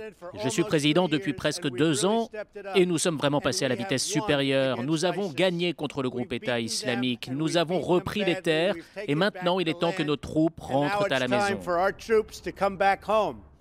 Maintenant que nous avons gagné, il est temps de rentrer. Vous allez bientôt les retrouver. Ce sont de grands héros américains, ce sont de grands héros du monde parce qu'ils se sont battus pour nous. Ils ont tué le groupe État islamique qui blesse le monde. Et nous sommes fiers qu'ils l'aient fait. Et je vais vous dire, ils sont là-haut, en train de nous regarder. Donc nos garçons, nos jeunes femmes, nos hommes, ils rentrent tous et ils rentrent tous maintenant. Nous avons gagné et c'est comme ça que nous le voulons, c'est comme ça qu'ils le veulent. Alors pour compléter euh, ces propos, je voulais vous montrer deux tweets qui est la manière euh, habituelle de, communiquer du président américain. Les États-Unis veulent-ils être le gendarme du Moyen-Orient Moyen n'obtenant rien d'autre que la perte de vies précieuses et de milliers de milliards de dollars à protéger des gens qui, dans presque tous les cas, n'apprécient pas ce que nous faisons? Voulons-nous être là-bas pour toujours? Il est temps pour les autres de se battre, suivi de quitter la Syrie n'est pas une surprise. Je fais campagne pour ça depuis des années et il y a euh, six mois, alors que j'avais dit très publiquement que je voulais le faire, j'ai accepté de rester plus longtemps. La Russie, l'Iran, la Syrie et d'autres sont les ennemis locaux de l'État islamique. Nous faisions leur travail. Il est temps de rentrer à la maison et de reconstruire. Hashtag MAGA pour Make America Great Again. Euh, je voulais vous faire réagir à cette... Euh, cette phrase de Nicolas Sarkozy, c'était mercredi. Il a dit ceci J'étais face à lui pour les cérémonies du 11 novembre. Euh, je peux pas, moi, c'est trop. Je respecte le vote des Américains, mais c'est trop quand même. Trump appartient à une catégorie très rare les gens qui ne s'améliorent pas et qui deviennent pires. Qu'est-ce que vous en pensez, euh, Christophe Boursier Que Trump soit pire que quand il a été élu oh bah, Qui ne s'améliore pas, en tout cas. C'est la phrase de Nicolas Sarkozy. Psychologique, oui, alors là, je, vraiment, moi, je trouvais qu'entre Trump et Nicolas Sarkozy, il y avait quand même plutôt des points communs. Ah bah, apparemment, non. Hein. Euh, pas, du point de vue de Nicolas Sarkozy. plutôt conservateur. Enfin, on est plutôt dans cette direction-là. Maintenant, que, quand Trump dit ça, ce que je trouve intéressant, quand il dit je me retire de la Syrie, euh, c'est le fait qu'en fait, l'Amérique s'est pas retirée de la Syrie parce que le, le, combat contre l'État islamique n'est pas terminé, puisque en ce moment même, il y a des forces kurdes qui combattent, je crois, à Idlib, enfin un dernier réduit de l'État mmh. islamique, composé, semble-t-il, peut-être même de Baghdadi, enfin on ne sait pas trop qui y a dedans, mais apparemment c'est un état-major extrêmement fort, des combattants étrangers qui sont très déterminés, et donc le combat n'est pas terminé. Alors donc, et les Américains sont partie prenante, donc pour l'instant les choses sont ambiguës. par ailleurs, quand on dit ça, ça veut dire quoi? Ça veut dire qu'on se retire d'un marché qui est le marché de la reconstruction de la Syrie. Parce qu'en fait, c'est ça. Il y a, vous, dites, quoi Ils s'en lavent les mains, quoi Ils s'en lavent ils, leur histoire sans bah, nous. Géopolitiquement, ils se retirent de cette région. Voilà, c'est ça qu'il semble dire. Il semble dire je laisse les forces locales, les Russes. Alors, je savais pas que les Russes étaient d'origine syrienne. Euh, voilà, je laisse les forces locales euh, finalement gérer cette reconstruction. Je les laisse être maîtres du jeu diplomatique. Et ça, évidemment, euh, c'est très important. Et ça va complètement à l'envers de tout ce qu'on dit les néo néoconservateurs dont fait partie Nicolas Sarkozy. oui, c'est vrai que Nicolas Sarkozy fait partie des néoconservateurs, qu'il avait été salué George Bush et qu'il était à peu près le, à droite, alors que Jacques Chirac avait été contre la guerre en Irak. Nicolas Sarkozy la, la, soutenait. je crois que Donald Trump est encore une fois cohérent. Pour le coup, il applique son programme, qui est plutôt populaire. On l'a vu au mid-term, et il le fait de, de, manière cohérente depuis le début. Il a été élu sur un programme. Non, j'ai dit, que parfois les circonstances, quand on n'était pas adéquation avec, avec le peuple, faisaient qu'on pouvait amender, amender son programme. Euh, il l'applique. Euh, il, a eu il avait un programme plutôt isolationniste, de réconciliation avec les Russes, euh, estimant que ce n'était pas l'ennemi prioritaire des États-Unis. Donc là, en se retirant, il fait une fleur à la Russie Il continue dans cette démarche. C'est ce que vous dites Il fait pas réconcilier avec les Russes. Il ne fait pas une fleur. Il considère que régionalement, voilà, les, les, Russes sont utiles, ont aidé à régler le conflit, que Bachar el-Assad est pour l'instant la, la, moins pire, je dirais, pardon de parler comme ça, des, des, solutions. Je pense que ça fait c'est du réalisme euh, politique et, euh, je pense que pour, pour c'est assez salutaire par rapport à, aux néoconservateurs qui nous ont entraînés quand même dans des guerres qu'on paye très cher aujourd'hui, notamment avec la déferlante migratoire. Nicolas Sarkozy fera mieux plutôt de faire son examen de conscience en Libye plutôt que de donner des leçons à Donald Trump. Alors évidemment, le débat portait pas sur Nicolas Sarkozy. Je voulais juste vous faire réagir à cette phrase. quel regard vous portez justement sur ce retrait des États-Unis? Je trouve que c'est très injuste pour Nicolas Sarkozy d'oser le comparer à Trump. Euh, ça, c'est le premier, c'est le premier point, parce qu'il vient de montrer, notamment, notamment, je suis pas sarkozyste, mais euh, Dieu m'en préserve, mais et toute la toute la, période qui vient de s'écouler montre qu'on peut faire preuve de dignité, même quand c'est compliqué, euh, ce que l'autre n'a pas encore démontré. La deuxième chose que, que, que, je veux dire, je, il applique sa politique, c'est vrai, ce qui a été vient d'être dit à l'instant est cohérent avec ses engagements, l'isolationnisme, etc. Il n'y a aucune contradiction. Je pense que sur ce que nous savons de la situation militaire, c'est irresponsable. C'est irresponsable parce que ça n'est pas vrai. Ça n'est pas terminé. Oui, les combats ne sont et ce matin, je crois, Florence Parly euh, répétait que ça n'était pas gagné fondamentalement euh, euh, sur le terrain et qu'il y avait encore besoin de la, de la coalition, même si elle a remporté des succès sur le plan militaire indiscutables. Et deuxièmement, je veux qu'on m'explique quand même la cohérence d'expliquer que l'Iran est l'ennemi absolu, le, le, grand Satan, qu'il faut casser l'accord sur l'Iran et lui laisser euh, le terrain euh, de, domination dans la région, puisqu'à l'arrivée, c'est quand même ça, avec les alliés du Hezbollah, qu'il va finir par se passer. Qu'il rende service à Poutine, c'est bien le moins. Euh, Poutine lui a rendu assez service dans l'élection. Donc, mais, mais pour ce qui est de la, pour ce qui est de la, de la, de, du rapport avec l'Iran en géopolitique, j'avoue que j'ai du mal à comprendre. Est-ce que vous pouvez nous éclairer Fake news de Trump, on vient de l'entendre. C'est la même lecture que, que vous faites, euh, Laurent Saint-Martin D'accord, je n'aurai pas de commentaire sur Sarkozy. Non, non. Euh, mais, euh, on s'en passera. En revanche, je pense que Donald Trump, là, fait de la politique intérieure fait de la politique intérieure. C'est les garçons à la maison, c'est effectivement l'application de son programme pour satisfaire sa population. En revanche, je trouve ça euh, assez irresponsable sur le plan géopolitique. Effectivement, la coalition, euh, si euh, ça venait à se confirmer, perdrait le leader américain. Il ne faut pas oublier qu'il n'y a pas que la coalition qui se bat face à Daesh dans l'est du pays. Hein. Il y a aussi les forces démocratiques syriennes, il y a aussi les Kurdes. Les Kurdes, absolument. Et, et, je crois qu'il est assez irresponsable et dangereux, effectivement, de quitter la coalition à ce moment-là, alors que la guerre n'est pas terminée. Je ça montre que si on avait ne serait-ce que l'embryon d'une armée européenne, ça serait vous avez lu dans mes pensées, Jean-Luc Manot? C'était ma prochaine question. Est-ce que euh, l'Europe seule va pouvoir tenir la barre? Qu'est-ce que vous en pensez? Non. Non, Tout le monde, enfin tout le monde, tous les spécialistes militaires savent que la puissance du renseignement américain et notamment du renseignement technologique par voie de satellite est absolument décisive pour continuer à organiser les frappes. Donc c'est évidemment un abaissement considérable. Il ne peut pas y avoir de substitution à ces forces-là, d'autant plus que l'Europe y est en ordre dispersé géopolitiquement parlant. Euh, euh, Trump, euh, c'est ce que disait Christophe, enfin, retire ses troupes au sol, mais je ne suis pas sûr qu'il se retire totalement de la région. Et pour ce qui est de la présence des satellites, des frappes ciblées, je pense que l'État américain continuera à agir. Mais je crois qu'effectivement, c'est un changement politique majeur. C'est-à-dire que les Américains ont longtemps cru qu'ils allaient imposer la démocratie au monde entier par la force. là, c'est pas l'ambition de Donald Trump. Euh, l'ambition, c'était d'anéantir euh, Daesh, c'est pratiquement fait. Euh, mais, pas totalement fait. Effectivement, Bachar el-Assad, avec tous ses défauts, effectivement, c'est un dictateur sanguinaire et le, mieux placé pour assurer l'ordre dans la région. Et je crois que c'est le, but aujourd'hui. Euh, je vous rappelle évidemment que le débat euh, se fait sur ce plateau, mais aussi sur Internet, sur Facebook et sur Twitter, hashtag NPPM. Alors, retour en France, plus précisément en Gironde, où l'usine Ford de Blanquefort est menacée de fermeture. Pourtant, le groupe euh, franco-belge Punch Power Glide s'était positionné partant pour une reprise de 400 salariés sur les 872 qui travaillent actuellement dans l'usine. Mais a rejeté cette main tendue, une décision qui a écœuré la secrétaire d'État auprès du ministre de l'économie. On écoute Agnès Pannier-Runacher. Cette annonce est inadmissible et nous partageons ce point-là.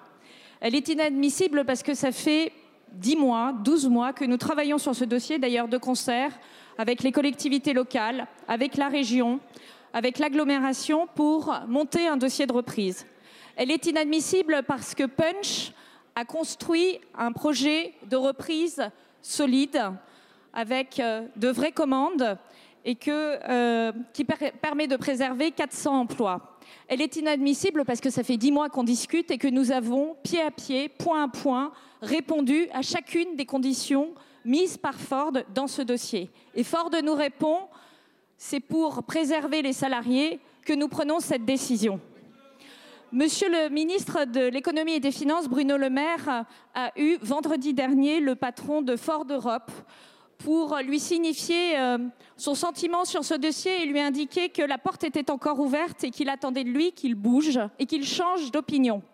Euh, Laurent Saint-Martin, le ministre de l'économie, n'écarte pas euh, l'idée de passer par une nationalisation temporaire. Ce serait une, bonne idée? Ce serait la solution pour vous? Il faut surtout d'abord déplorer la, vraiment la, position de Ford dans ce dossier. Hein. Je veux dire, l'offre de Punch était quand même bonne, mhm. avec 400 euh, emplois sauvés à la clé, euh, préférer, euh, préférer le plan social était là encore assez déplorable. Est-ce que les négociations sont au point mort ou on peut encore essayer de leur... À ce stade, je crois qu'elles sont au point mort. Mais mhm. nous avons vu avec Ascoval dans le Nord qu'il pouvait y avoir aussi des favoreuses. Donc nous l'espérons toujours, toujours en l'occurrence pour les salariés de Ford. Est-ce que l'État peut reprendre la main?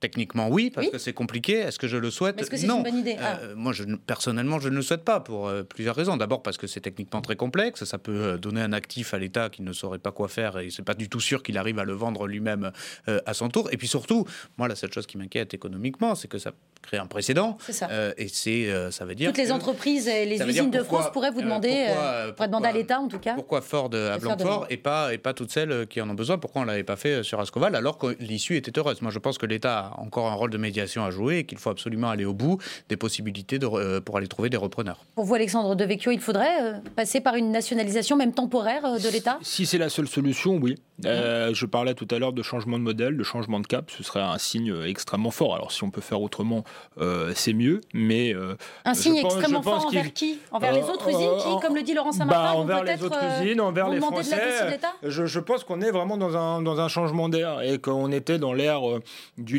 libéralisme absolu du libre-échange, euh, de, la concurrence libre et non faussée qui n'avait rien de libre et non faussé. On voit que partout dans le monde, euh, on a un retour au protectionnisme, des États euh, qui s'investissent. Donc une forme de patriotisme, une, une, forme de patriotisme économique serait un, signe fort de, changement de cap, de, de paradigme, et finalement d'adaptation à une donne qui est nouvelle. Christophe Boursier, c'est déjà arrivé par le passé avec euh, STX. Est-ce que là, pour le coup, ce serait aussi une. Oui, alors la bonne, nouvelle, c'est qu'on découvre l'existence d'Agnès Pannier-Runacher. oui. C'est déjà une bonne nouvelle, je suis ravi. Ensuite, je dirais, je ne vais pas me substituer au gouvernement pour dire que faut-il Faut-il nationaliser Ne faut-il pas nationaliser? J'avoue que là, euh, je ne me sens pas qualifié pour répondre à une telle question. Euh, philosophiquement, je pense qu'il ne faut pas nationaliser. Maintenant, ah. chacun voit midi à sa porte. Pourquoi philosophiquement, il ne faut pas nationaliser? Parce que je n'ai pas l'impression que l'État doive s'emparer de tous les secteurs de la vie et je pense qu'il faut laisser un peu d'espace aux gens et il faut laisser parfois les choses se faire et on peut avoir des surprises euh, agréables si peut-être, on ne sait jamais, ça va peut-être rebondir sur ce dossier sur lequel je n'ai pas assez d'informations pour m'exprimer et donner un avis de café du commerce. Mmh. Euh, personnellement, en revanche, ce qu'on voit bien, c'est que les signes funestes s'accumulent, c'est-à-dire qu'on parle d'une rentrée sociale qui pourrait être difficile euh, en 2019, bah, s'il est certain que l'entrée en, combat des salariés de Blanquefort ne va pas aller dans le bon sens et va aller dans le sens effectivement d'adurcissement.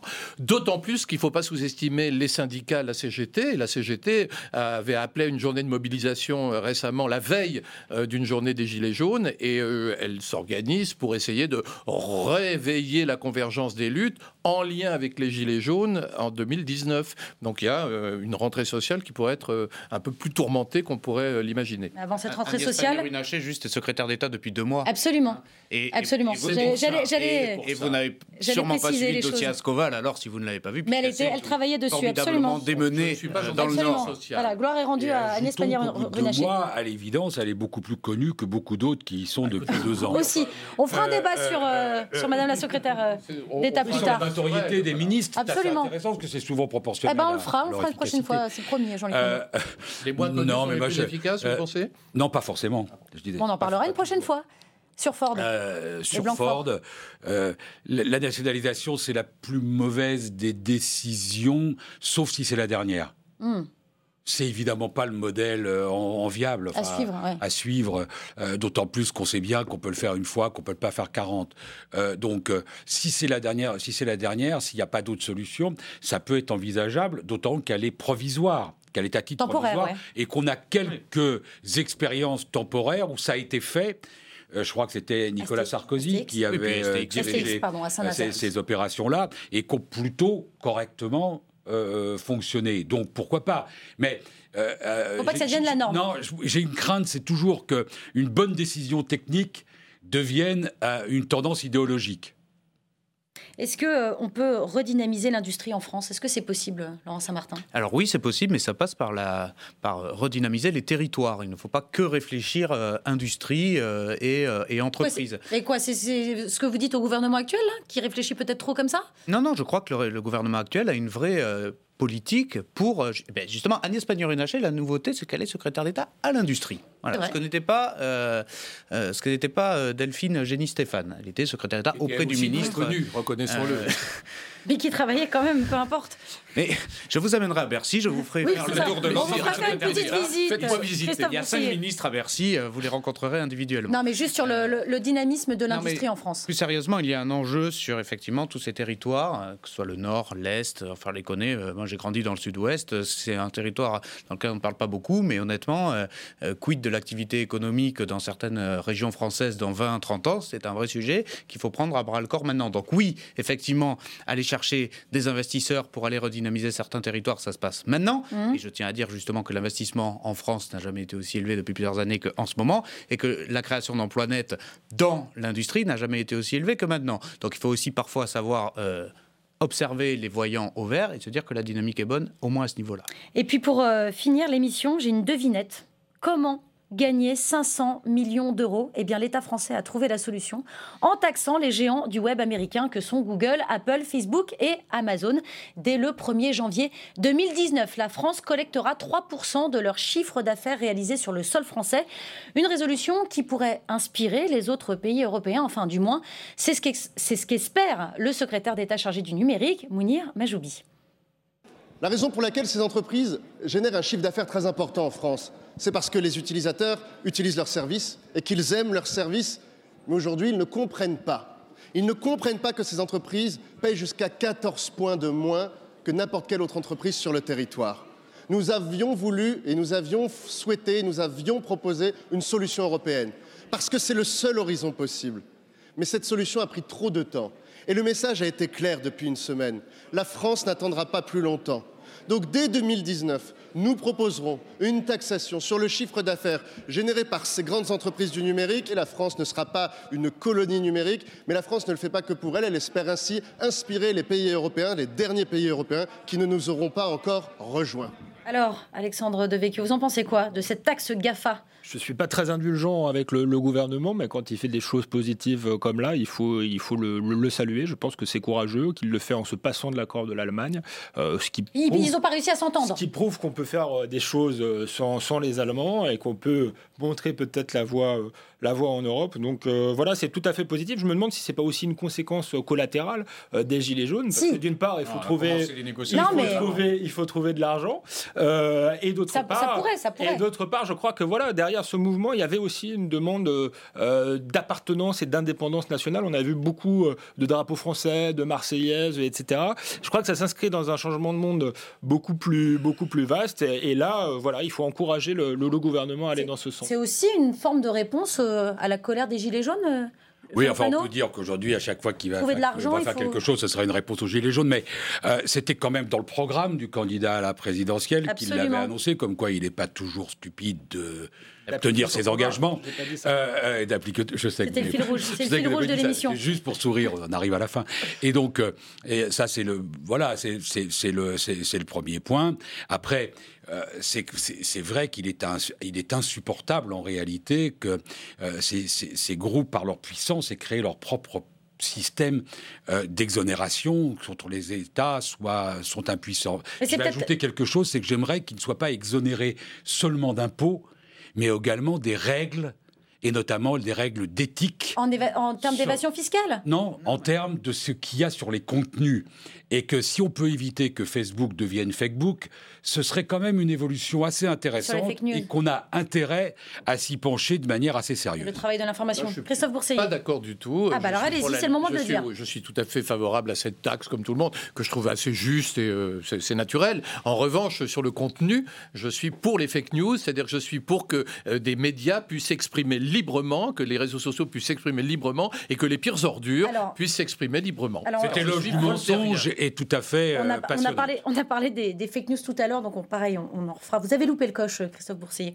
Qu'est-ce que vous pensez sur cette, euh, sur cette taxe euh, euh, GAFA? Oui, je, je, suis d'accord avec ce que vous avez dit, sauf que c'est tout à fait légal ce que font les GAFA. Quand ils vont payer leur impôt sur les sociétés en Irlande, c'est tout à fait légal. J'allais compléter ma question.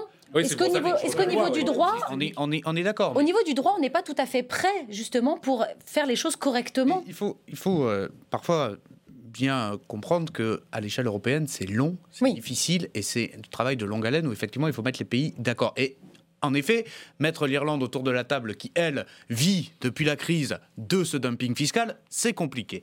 Donc là où Bruno Le Maire, je trouve, a raison, c'est qu'il va court-circuiter euh, et dire, bah, puisque si on n'arrive pas d'ailleurs, parce que c'est pas terminé, on, verra en mars, mais si on n'arrive pas à avoir un accord européen là-dessus, alors on va prendre les devants. qui sera applicable en 2021. on va le faire différemment. C'est très long. Parce qu'il faut quand même dire que l'accord européen serait la panacée. Nous, ce qu'on va faire, c'est la taxe sur la publicité, sur l'utilisation des données et sur les marketplaces. Donc c'est une partie, effectivement 500 millions hein, qu'on peut, qu'on peut aller euh, collecter. Je trouve ce qu'il y a derrière, ce simple exemple, euh, très intéressant. C'est-à-dire que peut-être que maintenant, euh, les accords européens, il va falloir aller les chercher comme ça. C'est-à-dire que on essaie à plusieurs. Si ça marche pas, on essaie peut-être un petit peu moins. Et si Pour ça montrer l'exemple, eh bien, on le fait tout seul. Et je trouve que c'est plutôt une bonne méthode et quelque chose d'assez utile parce que je crois qu'il y a beaucoup de pays, dont l'Allemagne, qui auraient, je comprends vis-à-vis de leur balance commerciale, leur manque d'intérêt d'aller attaquer des grandes entreprises américaines, mais malgré tout, je pense qu'ils y auraient un intérêt et que ça serait intéressant de voir avec un peu de recul, si nous on met notre taxe en place, qu'ils en penseraient. Alexandre bah, Devecchio, ça, ça peut, on peut montrer l'exemple? On y arrive. Euh, je, trouve ça très intéressant ce que je viens d'entendre. Alors je suis, je sais pas si ça va continuer dans cette voie ou pas, mais je crois qu'en tout cas euh, Macron a une fenêtre historique. Je crois qu'il doit, euh, pour le coup, oublier ces balivernes d'Europe de, souveraine. Ça n'existera pas. Ça s'appelle l'Europe fédérale. Pour l'instant, personne n'est prêt, personne ne le souhaite. Par contre, on peut gagner des, des mains. Oui, mais vous venez de dire que, que, ça fonctionnait pas très, quand même. que ça fonctionnait pas très bien. Je suis pas sûr que que l'Allemagne ne le souhaite. Donc il faut aller chercher des marges de manœuvre et il a une fenêtre d'autant plus grande euh, qu'aujourd'hui euh, Angela Merkel euh, est, affaiblie, est affaiblie. Il peut être un potentiel leader de l'Europe et à mon avis, il n'est pas obligé de l'être simplement avec l'Allemagne. Il se passe des choses en Europe, ailleurs. Il faudrait pas avoir des ornières idéologiques. Il faudrait voir nos intérêts et négocier au cas par cas avec différents gouvernements qui soient populistes si, ou pas. Si ça marche, Emmanuel Macron reste ce trophée-là, ce trophée européen, Jean-Luc Manot? Bah, quand, on regarde, ce qui se passe en Europe, on voit difficilement à qui on pourrait confier l'avenir de l'Europe, euh, si ce n'est à Emmanuel Macron. Il est le mieux placé, même s'il est diablement affaibli par rapport à la situation qu'il avait il y a encore, euh, il y a encore un an. C'est vrai que, vous savez, ce qu'on dit, c'est que euh, s'observer, ça inquiète, se comparer, ça guérit, ça console. Franchement, on est loin d'avoir le plus mauvais pour faire l'Europe. Merci. Merci infiniment à tous les quatre pour cette très belle émission que vous pouvez déjà euh, revoir sur le site euh, de la chaîne parlementaire et sur les box Orange. On se retrouve en 2019, mais d'ici là, n'oubliez pas que l'important n'est pas de convaincre, mais de donner à réfléchir. Allez, salut.